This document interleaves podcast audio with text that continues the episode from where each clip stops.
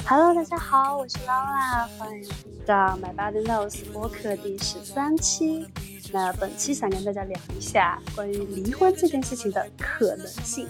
那很多人可能听到离婚这两个字呢，都觉得它应该是一件很惨、很愁、很不太快乐的事情。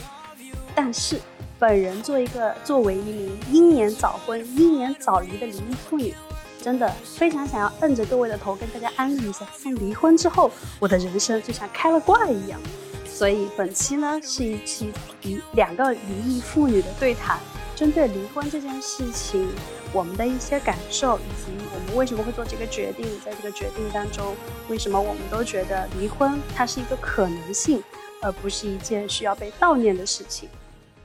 那本期的嘉宾呢，来自于我在上期呃视频直播的时候的一位交友小姐姐。当时这个小姐姐呢，第一个连麦，然后她叫建国。这个名字虽然听起来非常的啊感恩祖国的样子，但实际上小姐姐是一个肤白貌美、大长腿，对吧？声音又好听，长得又好看，说话又有水平，所以我邀请了她来做我们的嘉宾。来，让我们掌声感欢迎一下建国。Hello Hello，大家好，我是建国。呃，然后呢，那个今天的这个话题哈，就是刚才 Laura 也讲到的，关于离异有很多的可能性。他说人生开了挂一样，离婚之后，我就想起，哎，昨天看那个新闻说孙怡和董子健不是离婚了吗？然后说，哎，难怪她最近漂亮了，哦，原来是离婚了。哦，原来是离婚了。其实说实话，我们还追上热点了呢。离离婚之后也问，就是发了照片，然后就别人问我说：“你怎么越活越年轻？”因为我说离婚了呀，就是这样的。对，就是这样。然后我觉得刚刚我们两个人的发言，对吧？用普通人的思维就是大逆不道。No no no no no。就是听咱们这个播客的，关注我们这公众号的人，就不是一般人，然后也不是普通大众。他是普通大众，他就不会点进来，对不对？就是这样。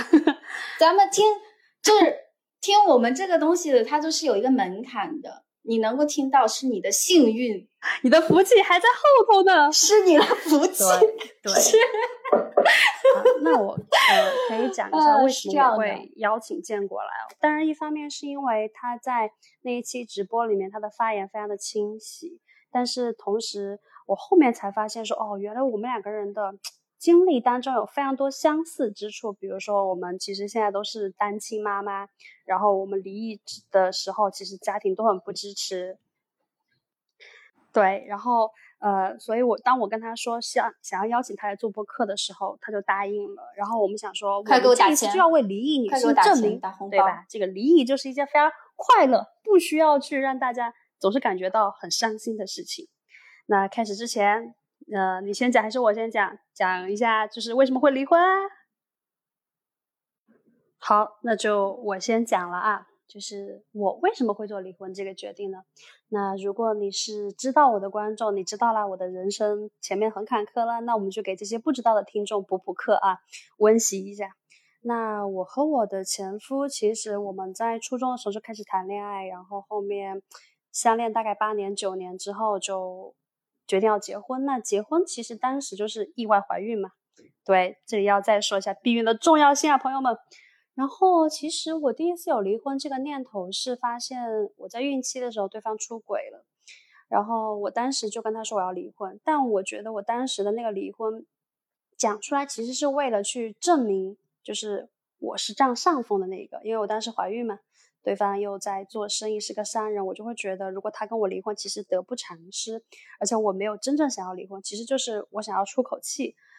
那后面还有了第二次跟第三次这种离婚的事情，啊不，这种还有后面又有了第二次跟第三次出轨，但是对吧？这些都不是我真正最后决定要离婚的主要原因。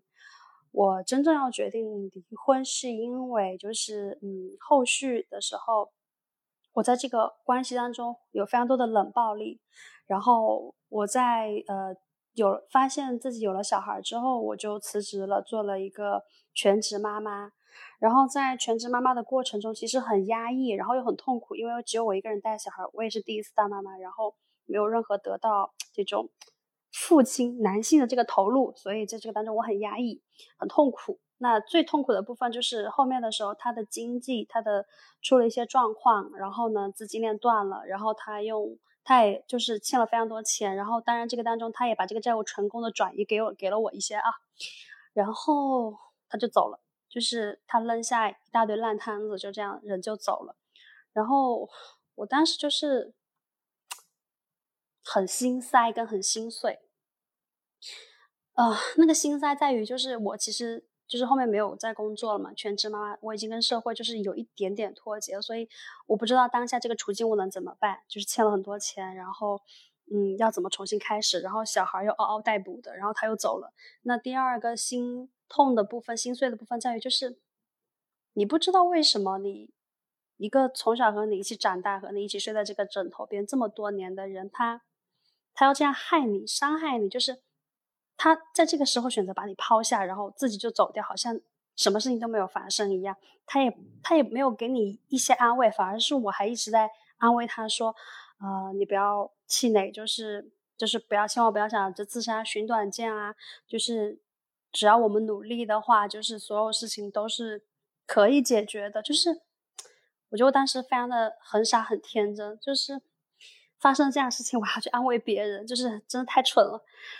啊，那后面的时候我就，嗯，因为要赚钱嘛，我就出了远门。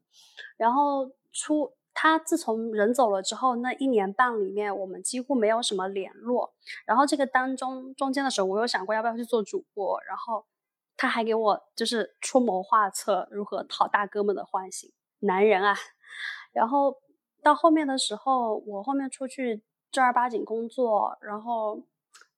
我当我决定要重新开启我的事业，就是我要打算和罗老师一起来创业的时候，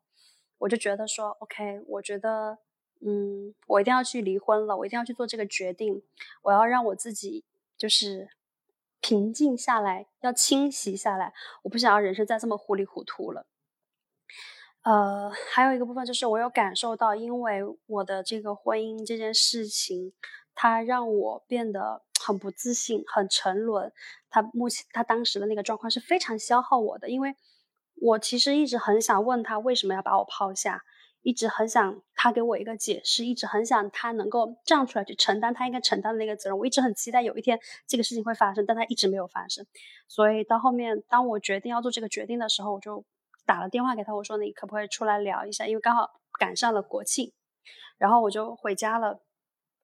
回家之后，我把约出来之后，我就跟他说了那些我想说的话。虽然离婚它是一个行为上的选择，可是其实你在这个当中你是有很多情绪的嘛。你是解铃还须系铃人，你是希望能够得到对方的一些回应的。所以我就跟他说了，在这几年里面我是怎么过来的，在我们没有联络的这一两年里面，我过得其实很很不顺遂，很不好。但我们这段关系里面。我感觉到了很多的伤害，那个很深刻的那个伤害是我没有感受到被尊重，然后在我很需要你的时候，你抛下了我，你去过你自己的生活，还有就是你把这些债务给到我，你从来也没有要去解决它，你就没有给我任何的回应，就是我说到这些事情，他就一声不吭，就是他就好像觉得说，哦，反正你要骂我，反正你要让我呃认错嘛，我就表现出来那个样子，所以。我当时还是有很多情绪，很气愤，唉。然后我跟你说，后面我就跟他说：“OK，我想要结束这段婚姻了，我不想要再在这段关系里面了。”他他本人这个时候从他的包里面抽出了一份打印好的离婚协议书，啊，就这是有多可笑呢？就是直到这一刻，坏人还是由我来做，是我提出来这件事情的。如果我不提，他也不会提，他也不会把这个东西拿出来。唉，好吧，然后我就签字。那还有更戏剧化的部分，就是第二天早上的时候，我的父母就是他们早晨的时候带我去算命，因为我的父母也看到了我的状态不太好嘛。然后我的父母就跟我说：“嗯，去算命。”算命的时候，那个先生一看我和我前夫的八字，就说：“哎，他们两个不是今年离婚就是明年。”然后我妈还将信将疑的反问了三遍，说：“啊，一定吗？一定会离吗？”算命先生说是的。然后我当时心里可开心了。我心想，哎，有算命先生的这个铺垫的话，我离婚这个事情应该父母就会比较容易接受一点吧。所以我后面就中午早晨去算命，中午的时候我就和他去民政局办手续。我们大概是那个民政局办手续里面最温和的一对了。然后当时的时候，呃，我们签完字走出那个民政局门口的时候，我就跟他说，以后不要再做渣男了，嗯，不要什么话都不说，嗯，要好好的对待身边的人，这样。我其实当时内心很平静，也不是轻松，就是很平静。我也没有什么太多的情绪，但我还是会觉得这个事情要和父母说一下，就是结婚的时候和父母说，离婚的时候也要。然后我就跟他说，呃，你要不要我回去跟你的父母讲？然后你这我这边你要回去跟我的父母说。他就说跟我父母说，但他没有说要去跟他父母说。那他父母是直到两三个月之后才知道这件事情的。C 男人，然后。我带他回去见我父母的时候，我父母就是手足无措，很紧张啊，不知道如何回应这件事情啊。所以我们这个婚姻就是这样结束的，就是它整体就是非常的戏剧化，但是我会觉得，就是又是一个我觉得他非常推动我前进的一个决策，因为我会觉得离过婚之后，我的人生有非常大的转变，对啊。终于，老老娘的四效救心丸拿过来，我现在听听的，我感觉好窒息。就是，啊，你中间说的时候，速度就是我翻翻白眼，这我就我的心里就是，对不起啊，我不管这个节目就是你这这这个部分能不能剪进去，就是可能这中间我会大量的说脏话啊，预警啊，就是剪不进去，我也不管，跟我没有关系，老子自己开心就可以了。就是我想说，我操，这什么什么狗东西，这种人也能结到婚？就是我就觉得说，这个并不不不是说仅仅一个渣男啊或者什么能够去形容的。然后我觉得这个太，哎呀，怎么说？我女性太习惯于去承受、去承担这个东西了，所以他才会。一次又一次的无止境的去踩到你的底线。我听过身边就是很多的这种离婚的故事哈，就是从这个女方说出来的，基本上都是这样，就是没有到走投无路的时候，这个人就是没有说渣到那么无可救药，就已经捏捏不上手的时候，他是不会去选择这条路的。所以你刚才就是整个过程当中，为什么我眉头紧锁，我听不下去了？就我感觉，就在感觉说，我操，我操，我操，这啥，这啥，这啥，这啥？我就想，就很，就很想骂出来。然后，其实你刚才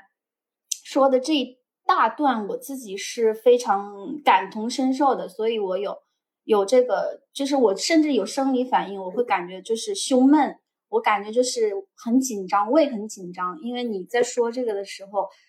是我自己的一个创伤的经历嘛，所以会带动我自己的身体的反应，所以我才会这么的激动去表达我的愤怒还有委屈。然后你刚才说到的这个尊重的这个部分，我觉得真的是，啊，真的是这样的，就是感觉不到，嗯，他没有去承担他的责任，然后呢，也没有说去尊重你。嗯，然后就是把这样的一个摊子扔给你，然后你去你去解决啊，最后所有的东西都要你来做，嗯，所以我觉得真的是很窒息的。我听完这一段之后，是的，所以在这里的时候，你知道，我在这里的时候，其实我有想到，就是为什么我当时其实有了第一次做这个决策，就是想要离婚的，知道我没有离婚，其实是因为当时没有那个。支持我的环境，不是说支持我离婚的环境，而是站在我这边的那个环境。就是我出生在一个非常偏远、非常小的一个地方，然后什么男性出轨啊、家暴啊这种事情，好像是家常便饭，好像是每一个家庭都会发生的事情。就是那种男性稍微会看一下孩子，就会被认为是好男人的这种地方，所以其实没有人会觉得说。我当时，我就是我当时出现这个，比如说对方第一次出轨的时候，我跟别人说说，没有人会劝我跟他离婚，大家会说啊，男人不就都这样嘛？所以你就会怀疑你自己是不是有一点小题大做，是不是你的想法有点问题？那第二个部分就是我有突然间有想到，我们应该提前跟大家说，呃，我们这一次的播客可能会触及到有些人的一些心理创伤，所以如果你听到这里你就已经感觉到不适的话。请你关闭退出，就是等你调整好了再听进来，因为我们这一期会聊到非常多跟离婚相关的一些事件、一些情绪，对，所以保护好自己先。对啊，对对对，是的。如果说你暂时心理承受能力还不够强的话，哈，可能会我们的谈话会引起。对，引起你的一些不好的回忆的话，你也可以去关掉。然后另外还要就是讲一下，就是我是一个女性主义，可能就是有一些观点的话，哈，大家也会听到，嗯，然后就是给大家一个小 tips，对，不听的就掐掉，可以滚了。然后也不要在那个评论底下什么什么七七八八的啊。嗯，我我刚才听完你说这一些，真的是我有一个感受，就是说。当呃一个女性，呃越来越把自己当人的时候，就是你越来越在意自己真实的感受，越尊重自己真实的感受的时候，你反而是越难以在这个父权之下的这种异性之间去寻找到一个很好的一个亲密的关系，因为因为就是呃在这种文化之下。呃，很难去把你当成一个独立平等的人，哎，要么呢，就是说，呃，怎么讲呢？这可能就是讲的有点宏大，要不我就还是回来吧，就说一下我自己的经历嘛，回到我自己个人，我觉得这样会比较好一点。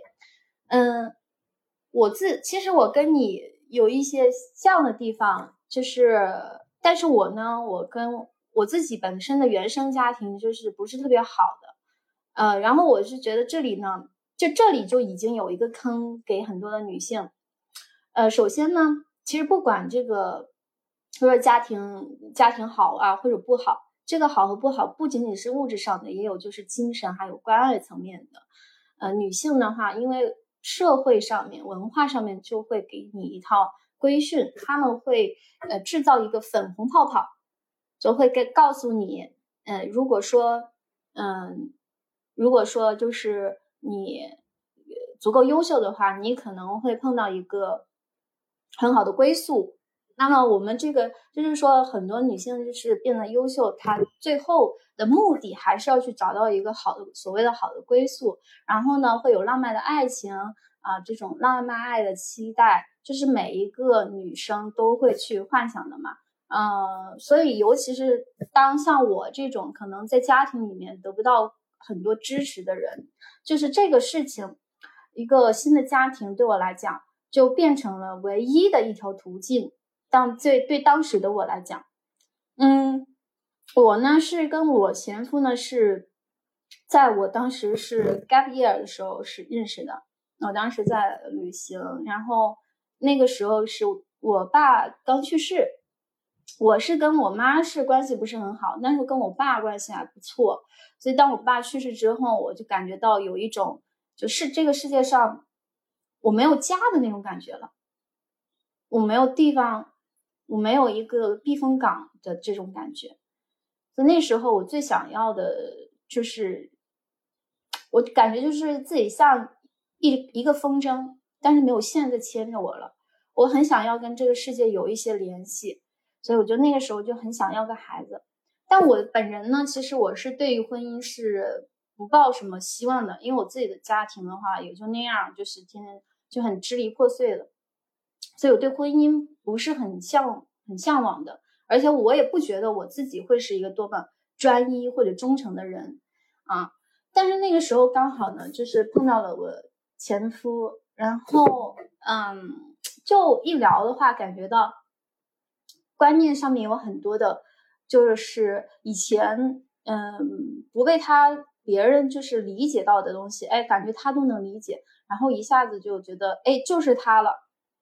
然后就很冲动的决定要结婚，但是也是呃最后为什么会结婚，也是因为先有了孩子，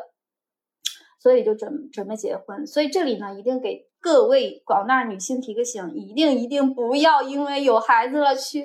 对，一定一定不要因为有孩子了，然后去结婚这件事情，它只会给你制造更大更多的麻烦，它是会改变你整个人生的。就你失一次恋还好，但是如果就是离婚也还好，但是如果你有孩子，那是完完全全不一样的一件事情。好，然后那时候就是，呃，其实我也没有准备说，哎，我有孩子了，我就必须要跟他结婚，是因为他，嗯，在他身上他是有一些比较好的品质的，就是他不是那么有爹味的一个人，看起来感觉上啊，就他不是那种，呃，很喜欢，嗯，很糙的那种人。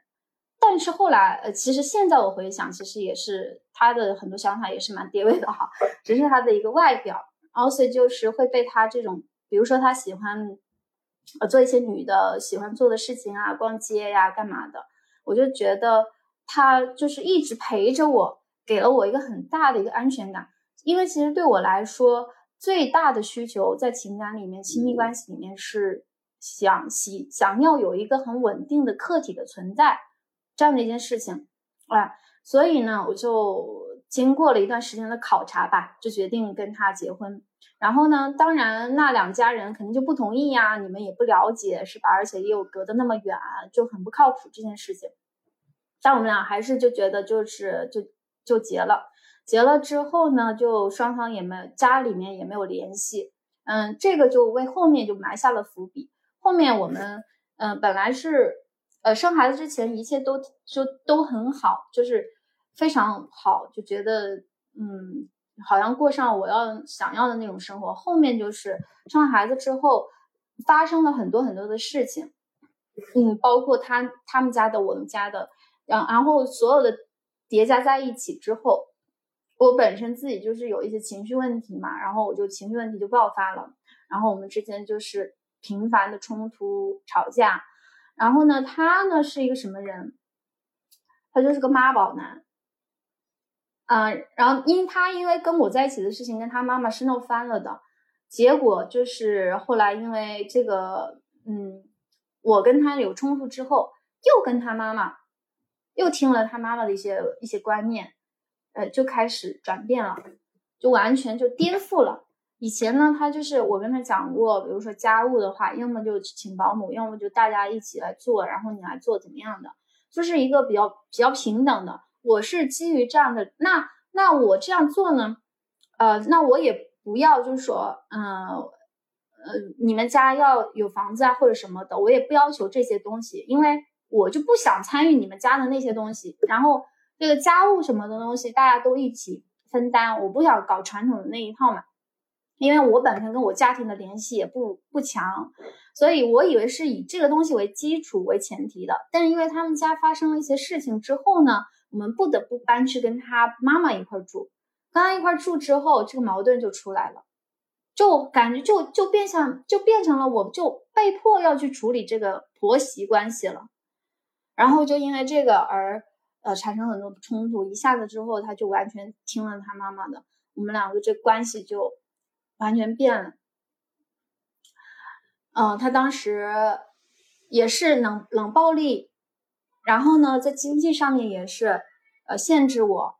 嗯，因为我在那边的话也没有朋友，也没有家人，就是我自己一个人带孩子，而且就是刚好碰到了疫情的时候，那段时间就是我自己一个人带着孩子在家嘛，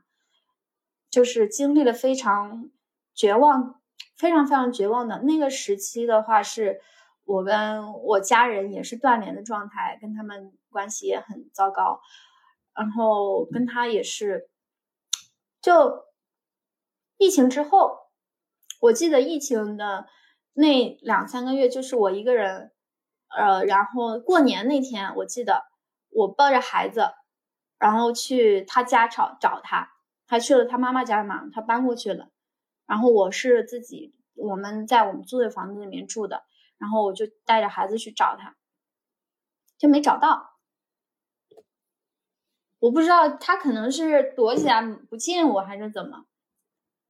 后来我又去了他姥姥家，也没有找到。后来，然后我就只能带着孩子回去了嘛。就是那个时候的那种绝望啊，我不知道怎么说，我就想到那种。就是我还打了妇联的电话，就没有办法，就特别特别绝望。我都想过说去当公司门口拉横幅啊，干嘛的这种啊，就这些都都有想过。后来我就没有办法了，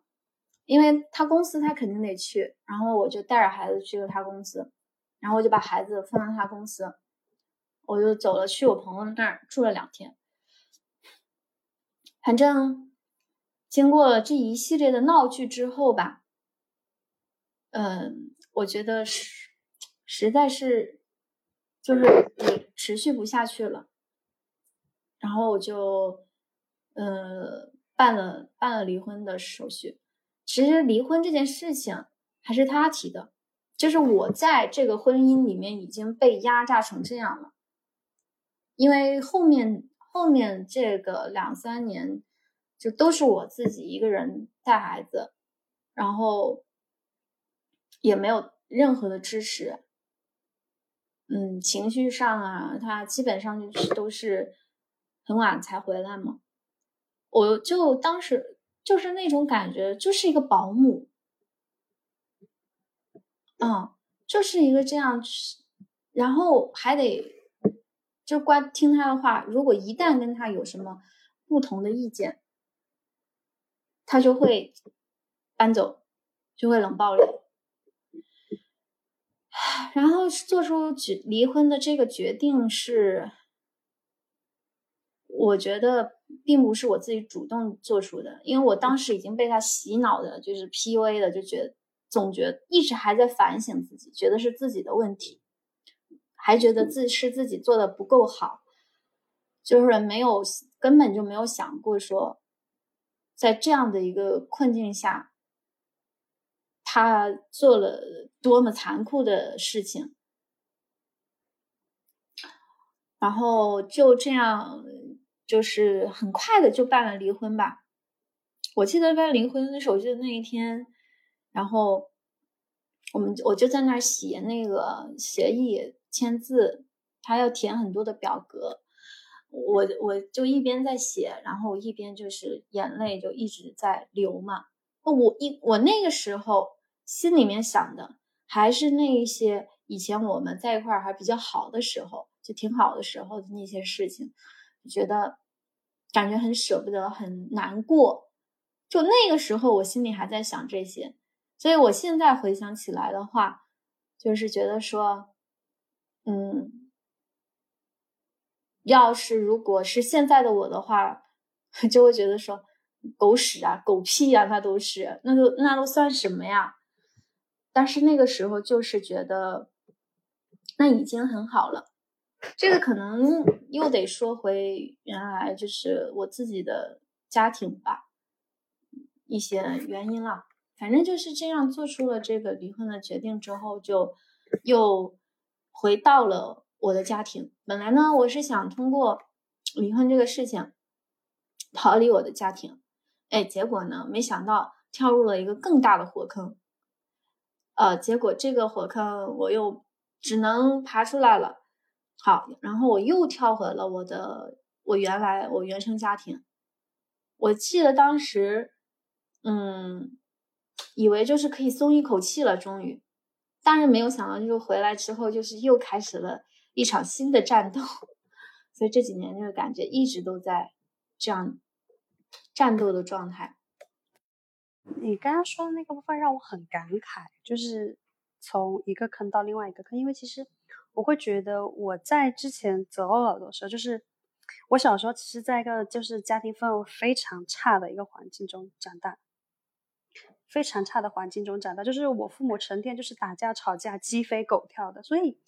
我后面的时候就是会觉得说，我以后不要找像我爸爸那样的人，就是我一直会希望说他和我我会和我的爸爸不一样，所以我挑了一个嗯。看起来比较温柔，然后脾气比较温顺的人，但实际上他们都有共同特征，就是不同类型的暴力。我爸可能是肢体语言，但是我前夫是一个非常冷暴力的人，所以，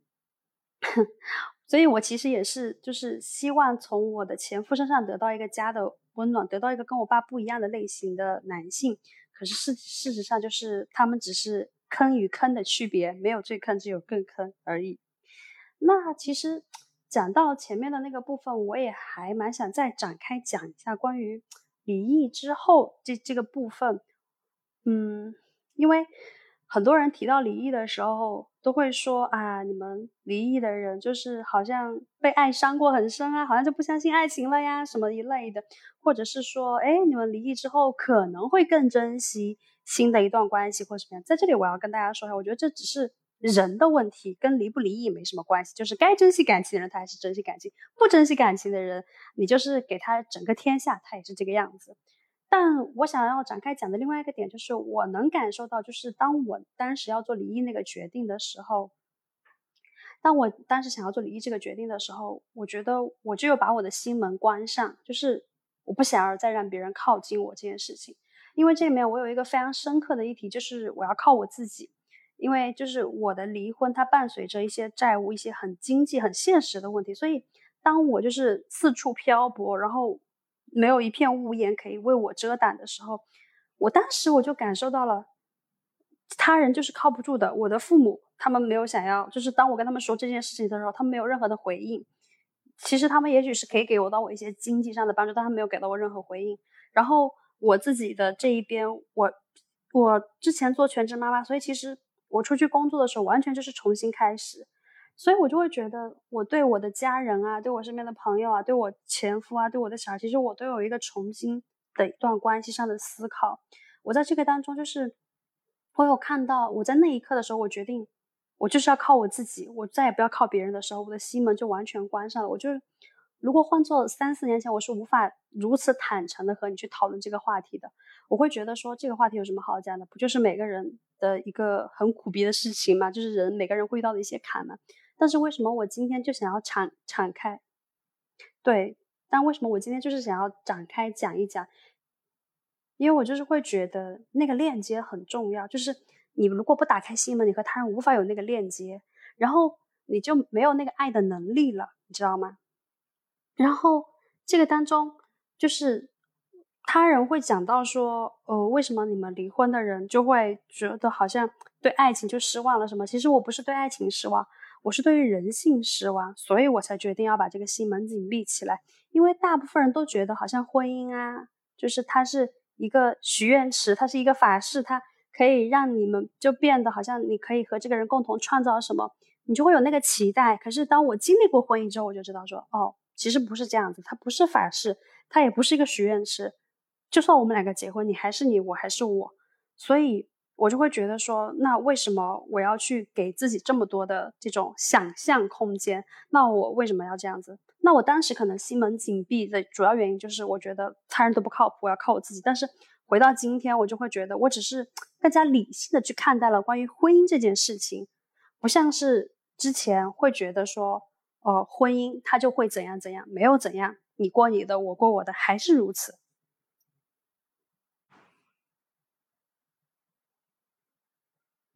就是我会觉得，其实因为一段关系心门紧闭这件事情是非常得不偿失的。因为其实这个世界上还有很多的人，他未必是你的伴侣，可是他其实一样会给予你爱。但是因为一段错误的关系紧闭了自己的心门，就很不值得。那这个部分可能我们之后会再展开讲。但是我会觉得这是呃离婚人士当中非常常出现的一个状况。然后其次，我可能还想要分享一下，就是我刚刚说到的那个，我对和我家人的关系有了一个新的认识，是为什么？是因为，嗯，当时我离婚的时候，我的爸爸他是觉得我是嫌贫爱富，所以要离婚的。因为我前夫其实在我们那个时候其实还有一个不错的事业，但是后面他负债了嘛，然后我们也是在他负债这个消息过后的一年半左右才决定要离婚的。所以我爸一直觉得我嫌贫爱富。我爸觉得说他本人就是吃喝嫖赌样样精通，然后他跟我妈就是那么的艰难，然后我妈也没有跟他离婚，他们还是维持着一个家庭下来，他们维持的这个优良传统，我就应该继承。然后，但是我没有，我就是选择了做这条路。那我哥同时也是一样的，就是我哥他有去说什么这种言论的话，就是说我因为我没有给我前夫生男孩，就生的是女孩，所以我前夫会跟我离婚。我其实听到这种话，我是会感觉到很心痛的。就是无论他说这个话，他是有意识还是无意识的，某种程度上都代表了他们对于婚姻、他们对于家庭的那个看法。男性始终站在男性的那一边，无论男性做了什么。其实我有跟我父母讲过为什么我要跟他离婚，可是他们没有听到那个部分，就是我父亲没有听到那个部分，父亲只听到了，在这个男性他最差劲的时候，我离开了这个男性。所以其实我就会觉得说，我跟我家人的关系也是从那个时候，我有一个，我有了一个非常明确的，我我我需要站出来，就是我不想要再和我的家人，就是会期待说我的家人会帮我什么，因为在那个时候我就知道了说，他们不是站在我这边的，这里面这种不被支持的感觉就是很难受。然后我相信这也是很多人在离婚的时候，就是会会无法。就是下决定的那个部分，因为大家都想要有人支持，哪怕你不支持我，你能听到我也可以。但是身边没有一个这样的人，因为大家都会觉得中国人骨子里都会觉得说，离婚是一件坏的事情，劝和不劝分，你拆一座庙是吧？不拆一桩亲。但是我在这里还蛮想分享给大家的，就是如果你自己感觉到了被消耗，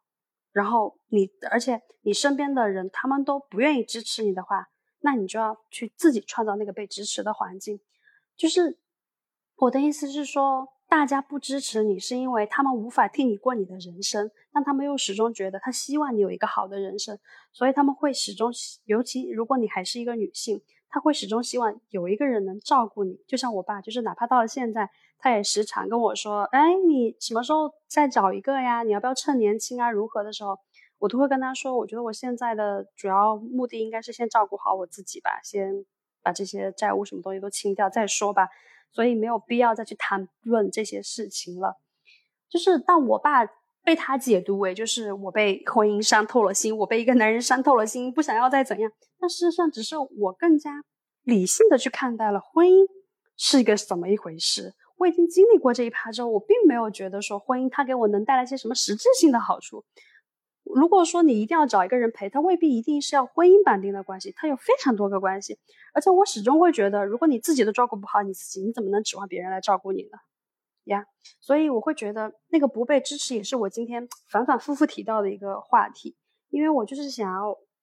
跟大家说，就是如果你的环境当中你没有感受到支持，然后因为这个不被支持，就让你去不认可你自己的身体感受这件事情。事实上，这才是对你最大的消耗。你可以努力尝试去为自己创造一个支持的环境。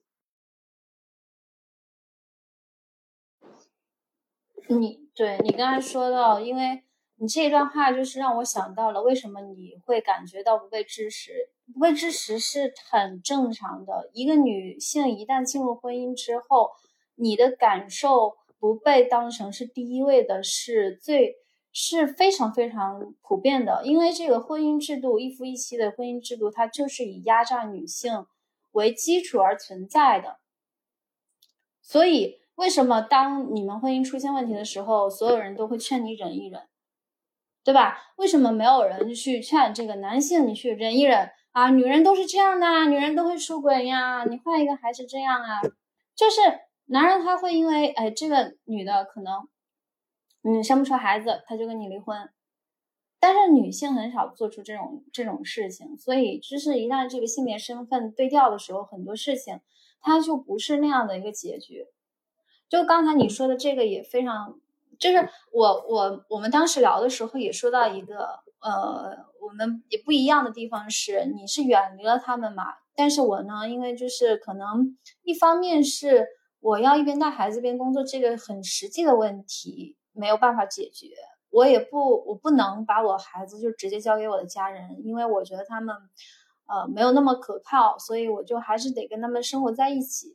就没有给他们拉开这个物理上的距离。而你是远离了他们，就物理上保持了距离之后，然后去创造了真正的自己的一个支持系统嘛？那我是在这个跟他们不断磨合的过程当中，然后一边磨合，然后一边去创造。所以这个过程对我来讲的话，是一个，这我觉得是一个重生，就是抽筋扒皮的一个过程。我去把以前的所有的这个窗窗口伤伤口全都翻出来，然后把它一点一点的这个烂肉给挖掉，然后再给它。清理好，然后再缝合上。就是有很多，我现在只是挖出来了，但是我没有办法把它清理好，我也没有办法把它缝上。但是我就只能就是带着这些东西，就再往再往前去走。所以我觉得你刚才说到那个，就是能够远离的话，就是嗯是最好的。就是如果没有办法，可能就是只能这样。但是呢，另外一个方面，我是。有一个反思的，其实我觉得并不仅仅是实际的问题，有很多时候我们觉得我们不能是实际客观的因素限制了我们，但是我现在想起来，并不一定是，而因为可能是我自己内心的力量还不足够去做出那样的一个决定，然后自己去承担相应这个决定会带来的一个后果。就比如说，如果我。那时候选择了把孩子留在家，然后我自己，呃，离开的话，呃，我内心上会非常的忐忑，会不安，然后我会非常非常的不稳定，我没有办法去承担这样的一个后果，所以我就没有办法去踏出那一步，嗯，所以我觉得就是我想给所有，呃，就是一直在觉得自己不行、不能、做不到的一些女性。告诉你，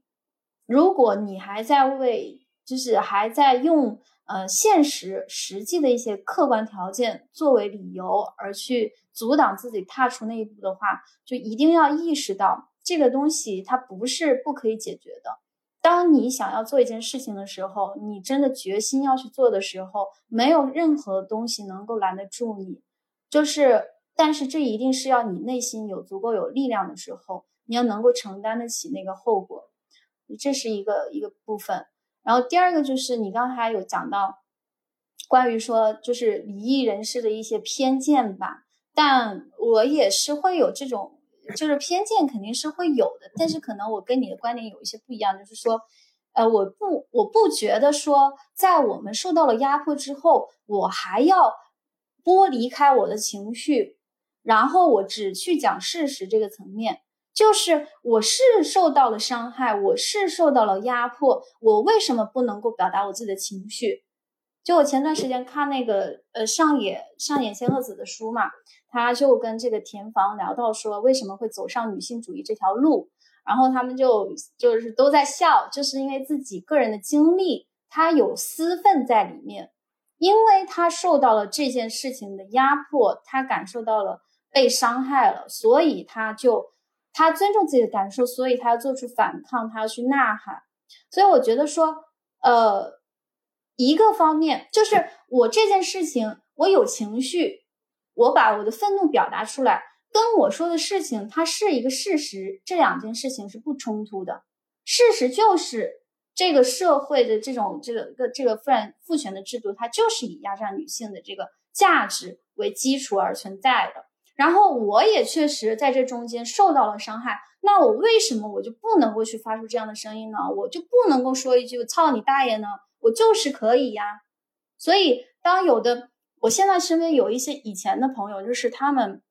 还没有，就是可能就是还生活在这里面的时候，他会觉得说你是不是有点太过极端啦？是不是不是所有的人都是这样的？不是也有好的男人啊？我承认没有，就是我没有说。就是不存在这样的所谓的好男人，但是那跟那个跟我没关系。我在现在在我在表达愤怒，是对于我个体的经历，我的愤怒的情绪。然后我在说的事实是针对这个群体以及这个制度的不公，所以这两件事情我觉得是不冲突的。然后，嗯，那那就是说回到我的主题上面，我觉得，呃。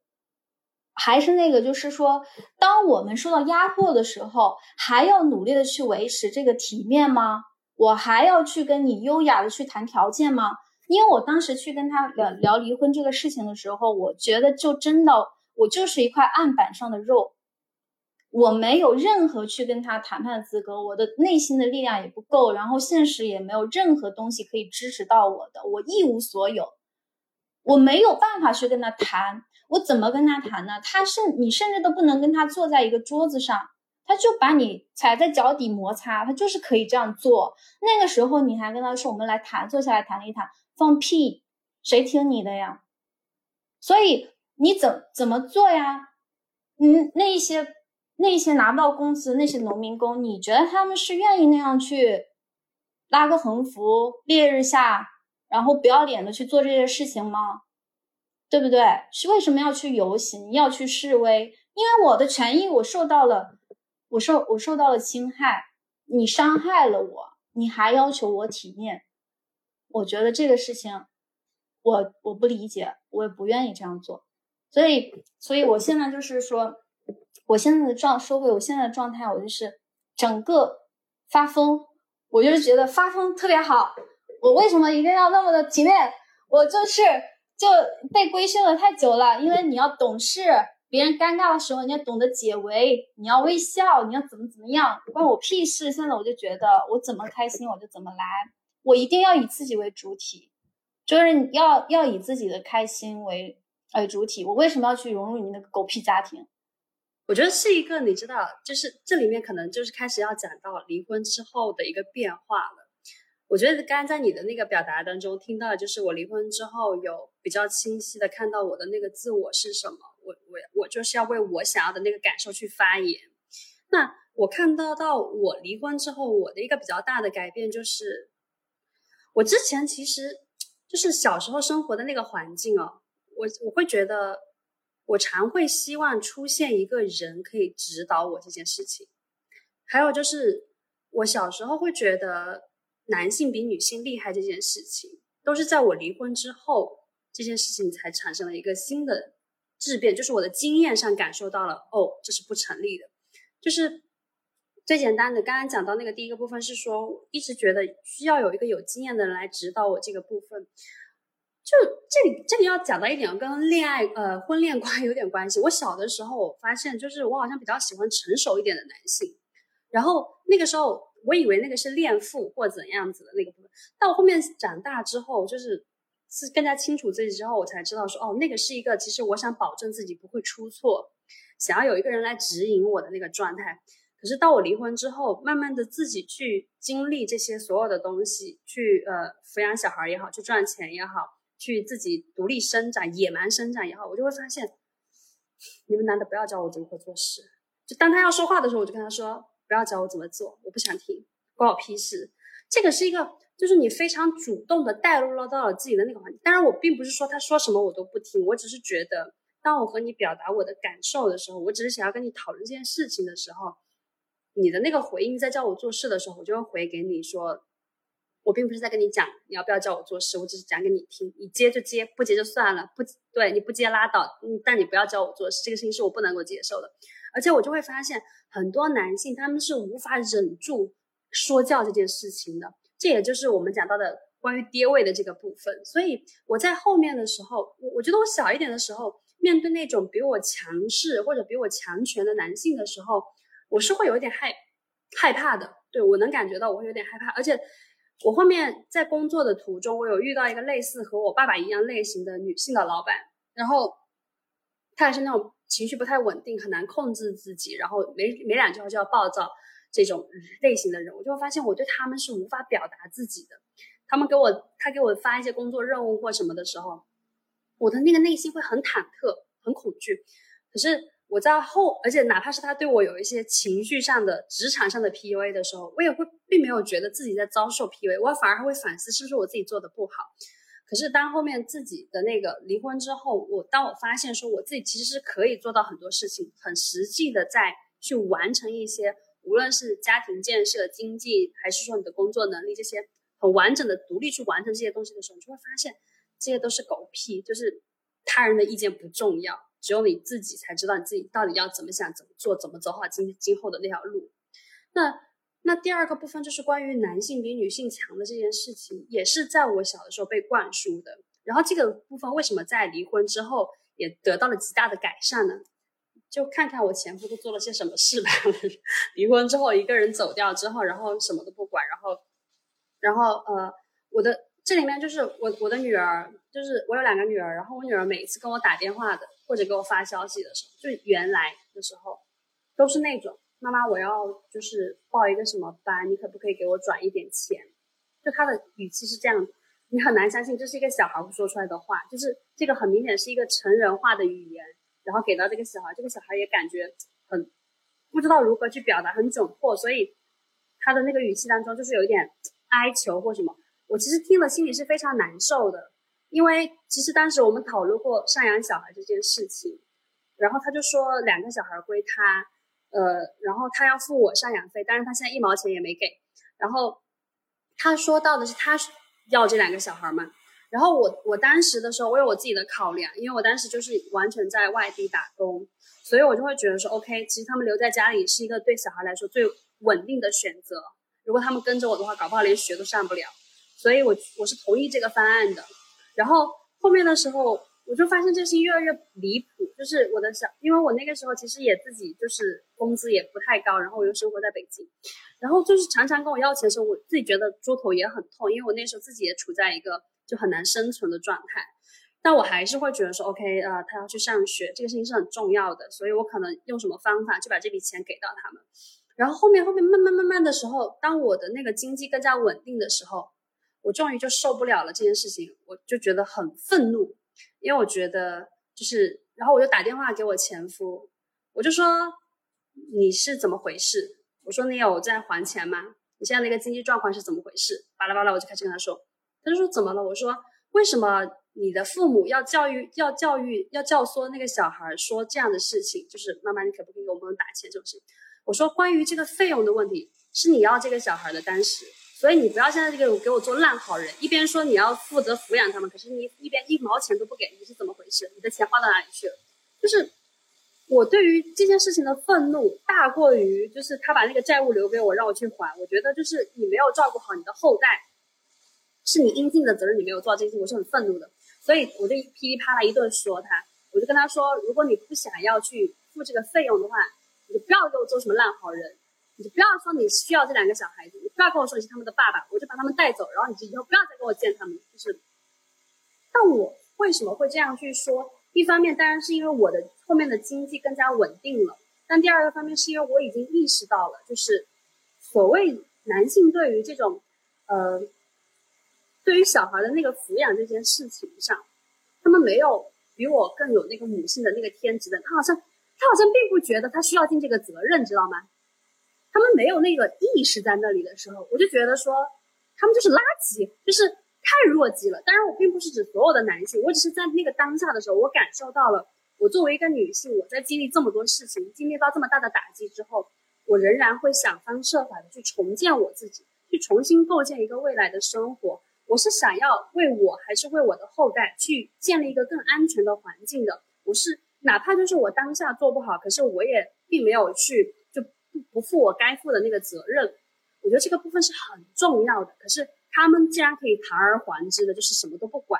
然后因为他有他有他的父母在给他垫底，他的父母就只会给我发这样的消息，不会给他发这样的消息。因为我有问他，我说你父母有没有跟你说这个费用或者那个费用？他说没有。我说 C，就是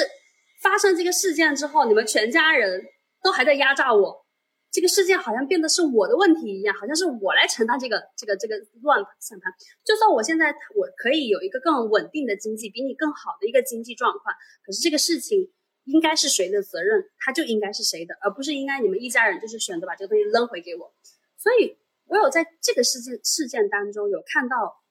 其实事实上那个男性比女性强，虽然他有非常多的意识上的影响、观念上的影响，可是，可是。当我本人真正在经历这一趴的时候，当我真正的去看到说性别并不是那个问题，而是个人的能力的问题的时候，我反而就是跨越了这一层。而且，嗯，我会觉得我之前其实对他有很多的愤怒，就好像你刚刚前面提到说我为什么还要去体面，我就说操你大爷不可以嘛？其实我会发现说我的那个愤怒表达不出来，是我看到了说当下的处境，我我们彼此的处境其实都很艰难。然后我我想做的那个事情是。尽快振作起来，然后让自己的生活变得更好，而不是呃回到源源头，回到原来那个地方去一直跟这个人纠缠。对我来说啊，我不是在 diss 你，我是说对我来说，所以我我想要的那个方式是让自己长出更多的力量去呃面对这个部分。然后当别人提到我前夫做的事情，觉得他是个渣男的时候，我的内心就是会心一笑，是的，没有错。就是我会有这个反应，就是我只是觉得说，OK，那就是过去当中的一个一个一个部分的时候，我只是想要告诉你说，嗯，对，那是我的过去，但但是啊，我会觉得线下这个阶段的时候，也也因为有了他，所以我后面有了这些东西，我并不是在感恩这个苦难，不是这个意思，我只是想说，他的这个出现让我去认知认识到了我的那个潜力是有多大的时候，我会觉得，嗯。这个我认识到我的潜力是大过于我对他的那个愤怒，可是我就发现，当我的小孩这个事情一出来的时候，我的愤怒就无法压抑了。所以在这里的时候，其实我还有一个对自己的那个压压制，或者说对自己的那个压抑，就是我会觉得我可以受苦，但是我的小孩不能受苦。这里面也是一个我觉得应该要拎出来讲的，就是女性啊。女性真是太难了，为什么你自己就可以受苦，你的小孩就不可以受苦？这里也没有在尊重自己的感受，你知道吗？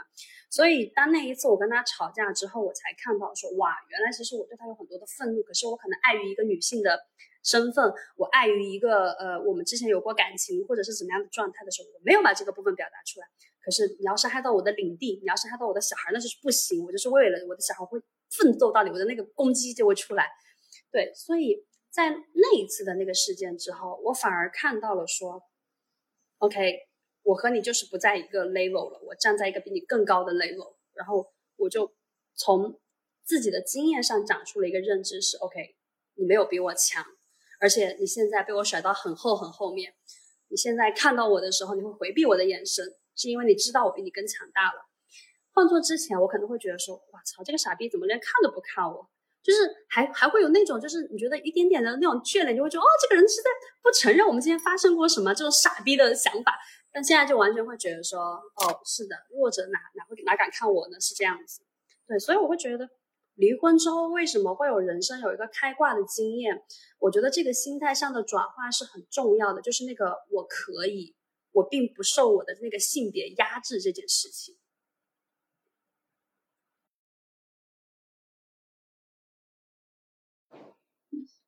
对，你你说到这段的话，我想起了我看的那个《成为波伏娃》里面，他一段话是我特别特别有感触的，因为就是我自己的亲身的经历嘛。他讲就是说，从小到大，这个社会都在向女性编织一个谎言。就是给你很多很多的诱惑，你可以不用很努力，然后诱使你不断的下滑。等你滑到一个谷底的时候，你竟然你猛然醒悟，原来这一切都是一个谎言和陷阱，他是来压榨你的。等到那个时候，你想要再爬出来，你发现你已经很无力了，你已经被。就这一路以来，因为你跟我一样，我们两个都是就是做做两三年的全职妈妈，然后是没有经济收入的。就是经济是一个非常非常重要的一个呃人的一个力量的来源，不管是你自己对自我的认同，还是说你这是实际上现实的一些问题，你需要去解决的，都是一个非常重要的。当你失去这个东西的时候。就是我，我那时候真的就是在谷底了。我跟你一样，就是虽然我没有负债啊，但是因为嗯有小孩啊等等这些现实的问题还是要去解决的嘛。然后呢，每个月的抚养费也不多，所以呢，而且我也是跟你一样，就是我觉得孩子就是为了孩子，我可以压抑我自己的一切。嗯，就我觉得。我可以什么都没有，但是我孩子我一定要尽我所能给他一切最好的东西的那个时候，就自己的压力很大，但是又是没有那个能力去做到这件事情的。就你再要爬出来的时候，就很难很难很难了。这一切的一切都是因为你刚才说的那个原因。我们从小就认为，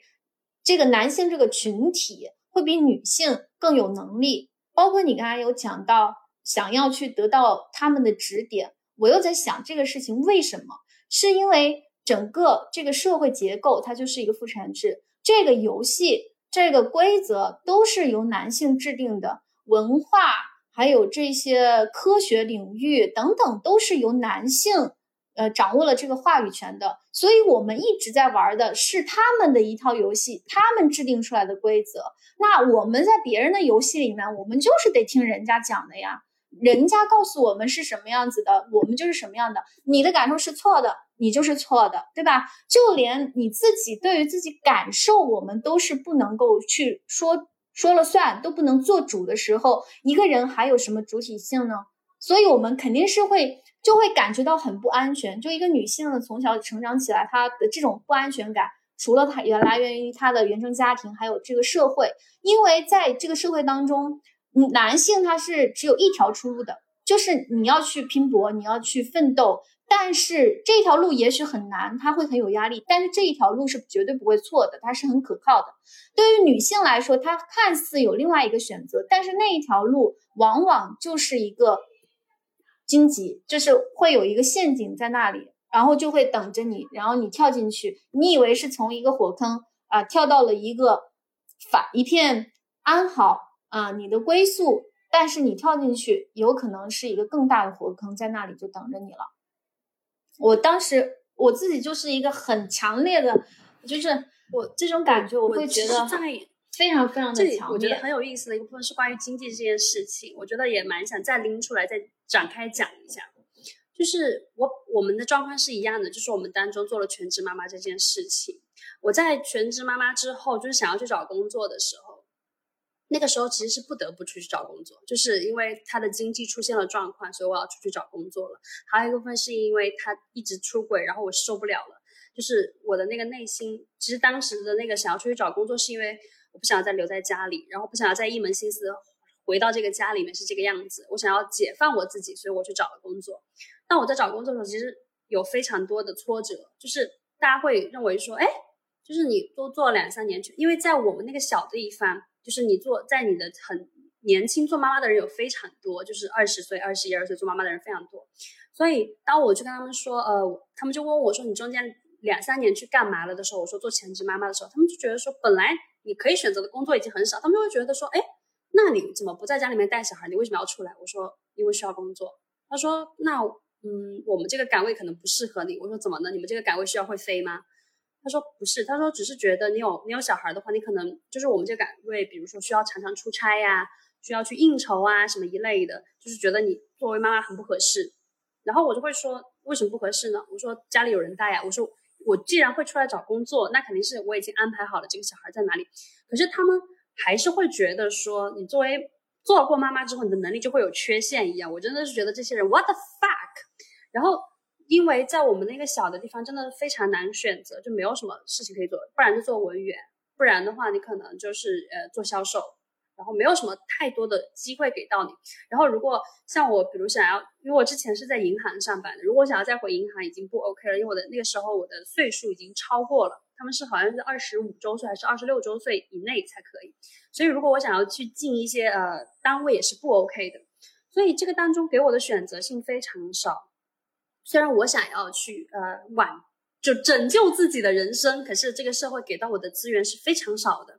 于是我才选择去了外地。因为我当时其实就是一直有在写东西，因为我从小就写东西会写的比较，大家会比较呃知道。然后所以我就去了我当时给我供稿的一家公司，然后去了那之后，我又辗转，就那家公司又一直给我画饼。然后就是一家皮包公司，然后我又大概做了两个月之后，我又走了，又去了一家新的公司。在这个不断的辗转当中，我就才意识到说，哇，原来就是我没有钱哎。为什么？是因为我在之前的时候，我在银行上班的时候，其实我那个时候可能住家里，然后我其实没有生活太多的支出，在一个小地方，其实生活支出不太大，你也不没有需要找房租什么的。然后在那之前，我一直都是那种自己赚钱自己花，但我平常的欲望不是很多，我可能就是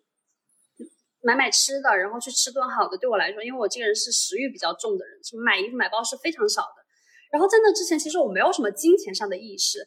然后我也不太存钱，就属于那种就是，嗯，可能就花了就没有怎样子。可是当我开始完完全全独立出去工作的时候，我就会发现，哇，房租好高哦。哇，其实呃，每天这样消费对我来说，就是我都快支撑不下去了。哇，马上又要开始交我女儿的学费了什么的。在那之前的时候，我可能在老家的时候，呃，我会觉得我那个时候工资 OK 的，就是我我可以去负担这些费用什么的，因为它没有一些房租这些大头的东西。可是当你完全独立生活的时候，你就会发现有很多经济上的支出，你根本就是哎，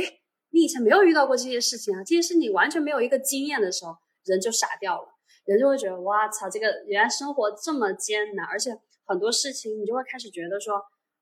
我是不是应该省一点？然后尤其是当我的小孩问我要学费的时候，我就觉得我操怎么办？就是这个月我不知道这个学费要从哪里来，我不知道这个东西我要从哪里支出来给他。所以在经历了那一系列之后，我才慢慢的产生了一个对金钱的意识。但是因为那个时候是非常的呃非常赤字的，就是没有钱的状况，所以我对那个金钱的那个状态是我要赶紧抓更多的钱进来，让我有安全感，让我能够活下来。反而到了现在这个阶段的时候，啊，我在我在月初呃年初的时候才把我的那些债务陆陆续续的还掉，就是几十万还掉之后，突然就是。整个人就平静下来了，然后我就会发现说，离婚这件事情，除了说带给我那些意识上的改变，还有一个是带给我对于金钱这件事情有一个重新的考量。一方面是我我重新认识了金钱对于生活的品质是有很大的需求。第二个部分是我开始会觉得说，哦，原来我们是需要一些个人资产的。就我以前从来会觉得说，哦，那到时候结婚了，你可能就是你的老公。呃，他会负责买房子呀什么的，我其实是没有这个意识，说我应该为我自己置办一些什么东西的，反而是通过这一次之后，我就会觉得说，哦，不行，其实，呃，我要我要去为我自己储备一些东西，然后我的我想还想要为我的女儿储备一个教育基金啊什么的，我要去赚更多的钱，然后是因为我要保障我们的那个生活品质是这个样子，如何如何的，这个金钱的意识也，而且这种金钱的独立意识也是我在这之后才想到的，我觉得这个事情真的。很好笑，就是 作为一个成年人，就是你直到二十七八岁的时候才突然有这个金钱意识这件事情，并不是说我从小不缺钱，我们家其实经济状况也很一般。可是你一，可是我小时候一直觉得会有人兜底，或者就是我会觉得我的物质欲不是很高，有没有那么有钱没有关系。可是我现在完全不是这样的想法，我现在会觉得说，当然要赚钱，钱是很重要的一个东西。包括就是会觉对现在的，比如说一些呃想要认识我的男性，可能。我就会也想看看说，哎，所以这个人的赚钱能力如何？因为我也不想要再会说交往到一些我觉得，哎，他其实跟我的那个条件完全品生活品质啊，或者是我们赚钱这件这个思维完全不一样的人，因为这样的人大概率也就是会要要被这个人消耗，要被这个人吸干。所以这里也是一个我觉得有意思的事情，关于金钱意识。我们隔壁在装修。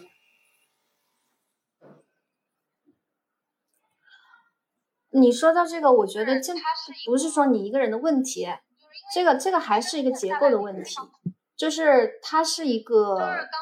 女性，就是因为女性这个身份带来的一个非常普遍的问题，就是刚才我说到的，因为我们从小的这个意识里面就会告诉你说，你只要找到一个好的归宿，就像你这样的，大部分的人都是这样想的呀。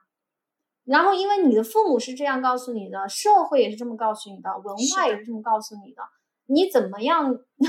能去不相信这件事情呢？就是因为我们可能年龄差不多嘛，哈，我们是接受了这样的文化，就可能我现在接触的一些那年轻一点的妹妹的话，可能是他们就会对这个事情有一些更先进的一些想法，就会意识到我们在我那个年龄我是没有意识到的东西的，所以我觉得这个是一个是一个时代的一个进。就是一个进步，然后也是，呃，这里的话，我觉得就是做这一期节目，就告诉大家能够意识到这些东西，就是很有价值、很有意义的。包括我现在去跟一些比我年纪比较轻的一些妹妹们聊天呐，我就会或多或少的去跟他们说这一些东西。嗯，我觉得这个很有必要，因为在我离完婚之后，我一直在，嗯。想的一件事情就是说，假如在我决定结婚之前，假如在我决定要这个孩子之前，有一个人他能够跟我说这一番话，告诉我这些真相的话，那我的人生决定可能就会不一样，那我的人生也可能会不一样。但是很可惜，就是没有这样的一个人。是的，所以。是真的是这样，我觉得有一些弯路是可以不用去我也非常的有感触。我并不是说我想要避免掉这些苦难，我的意思是，其实你跟谁在一起都有可能发生不一样的冲突啊，发生不一样的事情，而且有可能还会发生比现在更糟糕的事情，是有可能的。但是我是为什么在这个结婚之前，真的我的父母啊，或者是谁，大家都只会觉得好像是一件非常自然的事情，可是没有人告诉你说这个当中是有风险的，这个当中。你你你你不必要去，你不是一定非要把婚姻作为你人生一个必要的选择，嗯，不是一定要把生育作为你婚姻必须的一个选择，包括是你在这个婚姻关系当中，你和你的伴侣要保持经济独立吗？你们是不是因为这个当中是有非常极大的经济风险的？还有就是关于生育这件事情一样的，就是这个家庭当中，我和我的伴侣也从来没有聊过说我们彼此是如何分配这件事情。你看，最简单的例子，刚刚说到离婚的时候，对方说他想要那个小孩，可是他没有再出这个费用，而且他也不怎么回去看小孩，反而是我一个远在他乡的人，常常回去看我的小孩，常常在支付这些东西，因为在我的内心里面，这部分是很重要的，就是。你你不应该因为你和你现在的处境，或者是你当下你和你的伴侣有这样的一个分开的这样子的结果，所以这两个小孩就好像他们从来没有出现过一样。这个当中，我们虽然在离婚协议上写的白纸黑字，可是仍然有人做不到这件事情，因为可能在他的认知里面，他会觉得，哎，我还活着，就说明这个小孩有父母，就就就是已经很好了呀。就是有人，就是有人这样子这么自私的在认为这件事情啊！你知道这个世界 what the fuck 有多 fuck 就是这样子，所以回过来，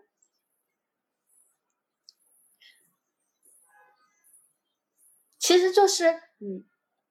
你其实就是我，我觉得就是因为他知道你是这样的一个人，你有你托底。有人都底嘛，反正他是，反正这小孩也怎么能怎么着也能活下去，不管怎么样，你他妈觉不管他的，他有这样的一个自信，所以他就可以不管。对于生育、对于爱、对于性，他是需要有更多多维度的了解的，而且这个多维度的了解当中，不要尝试去期待他人能给到你什么东西。这个我的意思是，你可以去说我想要一段什么样的关系。但是并不是把你所有的期待值都扔给那个对方，希望对方来帮你构造这件事情。你可以是我们一起共同构造，或者是我先有了这个我想要的这些可以实现的物质条件上面，再去放大我的那个部分需求是 OK 的。因为这个里面，我并不是就是说你的伴侣他就一定会背叛你，你的伴侣一定会怎样，或一定会跟你如何如何，不是这个意思，而是如果当你把放给别人的期待放到自己身上，你把那个重心回到你自己身上。你反而能够比较自然的去接受你生活中发生的事情，而且你可以有掌控的去过你想要的那个生活，就是这样，就是如此的简单。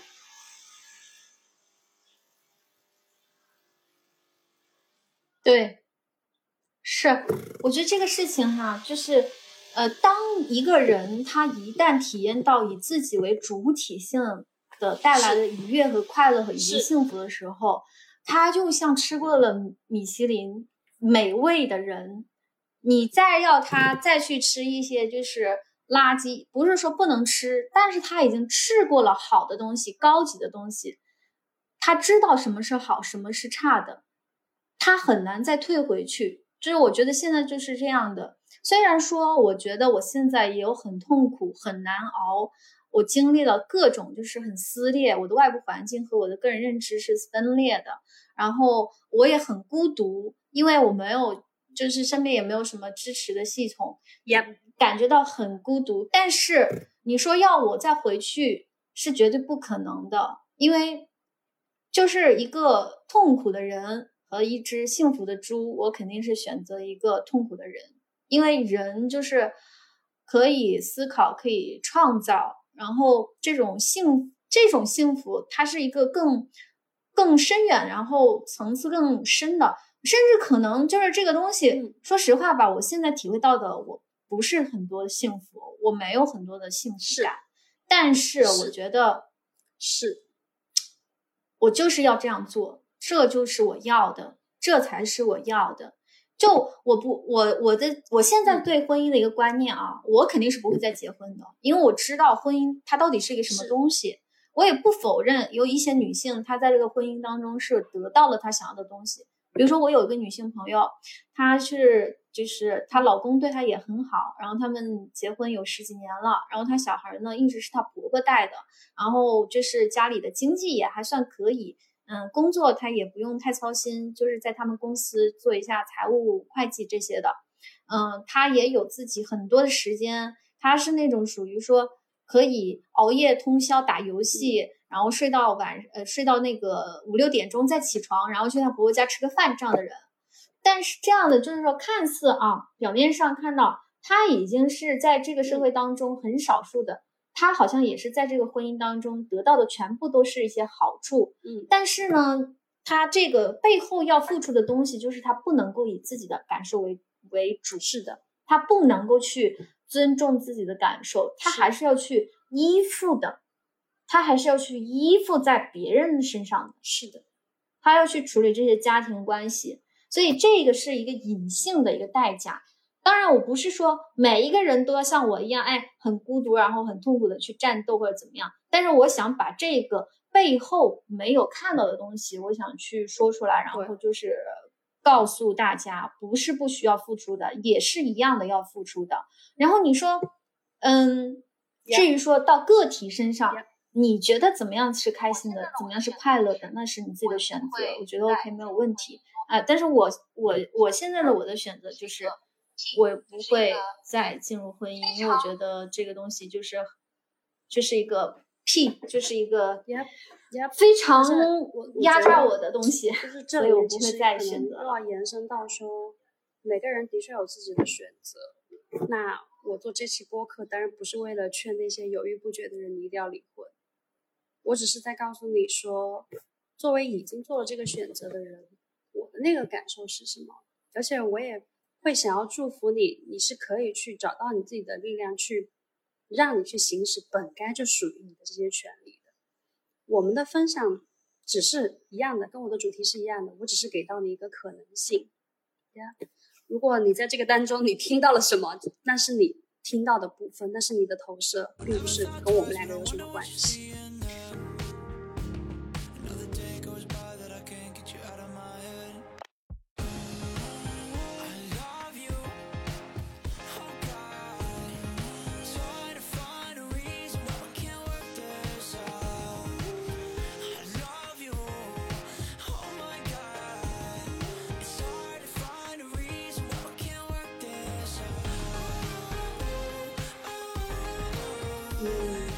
在这个节目的最后啊，因为我们也录了一个半小时，在这个节目的最后，其实我还蛮想听听看，说你对于说，嗯，爱啊、性啊跟婚姻这个部分，你觉得在你之前跟你离婚之后，你会有一个比较深的感触是什么吗？或者是有什么东西是想要分享出来的吗？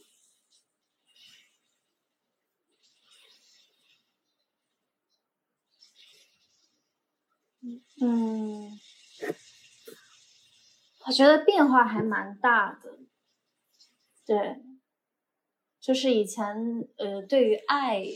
其实就是一个占有欲、控控制欲，然后想要对方去满足自己的需求。嗯，然后到我快离婚的那一段期间呢，就是经历了一个颠覆，感觉就是觉得说，因为对方一直在给我洗脑，说我太自私了，不懂得牺牲。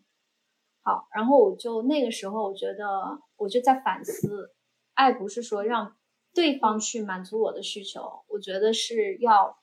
去付出、牺牲、奉献。然后到离了婚之后的现在，慢慢的，我我就觉得，嗯，爱就是一个当自己爱自己的时候，嗯，然后多出来的那一部分。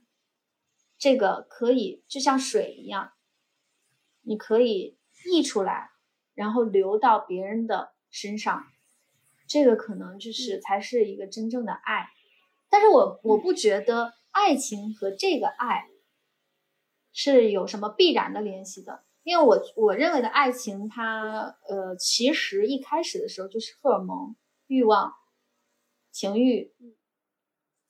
它就是欲望的样子，就是爱情的初始模样。我觉得是欲望，它都是被欲望激发起来的。然后呢，真正的爱呢，我觉得是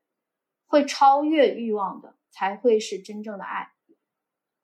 所以，真正的就是能够由爱情升华到真正的爱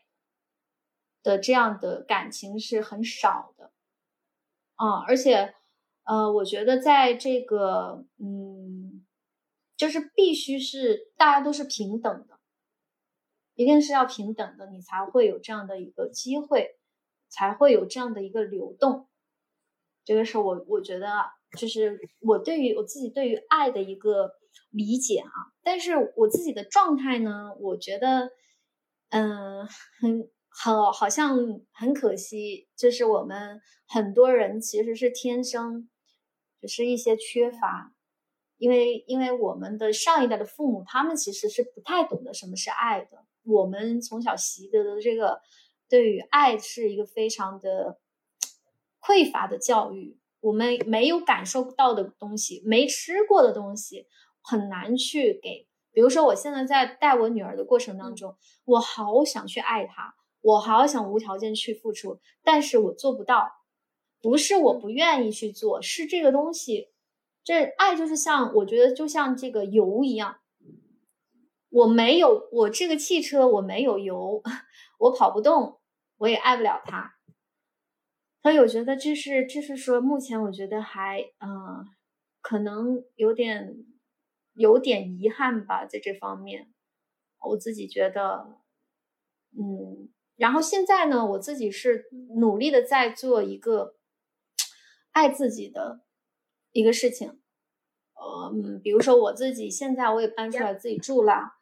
我现在感觉我这个过程就是一个重新去养育自己的过程。我感觉就是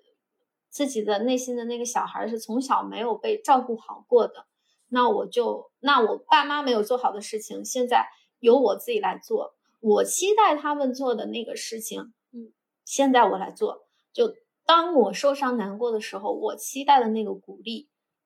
他们没有给过我的，那我就自己给自己，就是，可能，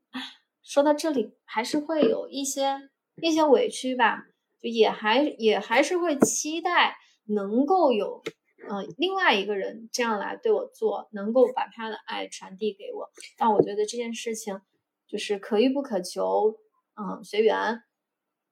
然后，嗯，那关于性呢，我就是觉得上一次其实我们连线的时候也说到过这个问题。我就是最近一段时间，我的发现，我以前对于性的话，真就是还是一个就是服务者的一个这样的一个感受和定位。其实我跟我前夫在一起，他不完全是没有任何可取之处。比如说在性爱这个方面的话呢，嗯，他是第一个让我觉得。在这个过程当中，他把我当成一个独立平等的个体，去尊重我的感受。他想让，他想让我开心，他想让我舒舒服。然后，然后呢，这个舒服和开心和其他男性有很大的一个不一样是，他并不是我开心了就显示他自己能力，就觉得自己行是啊。因为很多男性可能就是说通过这件事情，哎呀，我能力很好，我很棒。然后就去满足他的这个虚荣心嘛，但是我感觉到他是有一些不一样的是，他是发自内心的想要去在这个过程当中也去服务你，你服务他，我们互相的开心愉悦，所以这个是我觉得一个嗯，对我一个观念上的有一些改变之后呢，慢慢的就是呃一些一些改变吧。那我现在。我觉得还是对我来讲，还是要有一个感情作为基础，就是可能要有亲密的连接，然后才会对我来说有一个安全的性爱。嗯，但是我也希望哈，以后能够获得嗯一个纯粹去享受性本身这件事情的一个勇气啊，并且是在安全的情况下记录下，能够去享受这件事情。如果说不行的话，那就算了。唉，就是这样子，我只能叹口气，我只能说，异性恋是上天对我最大的惩罚。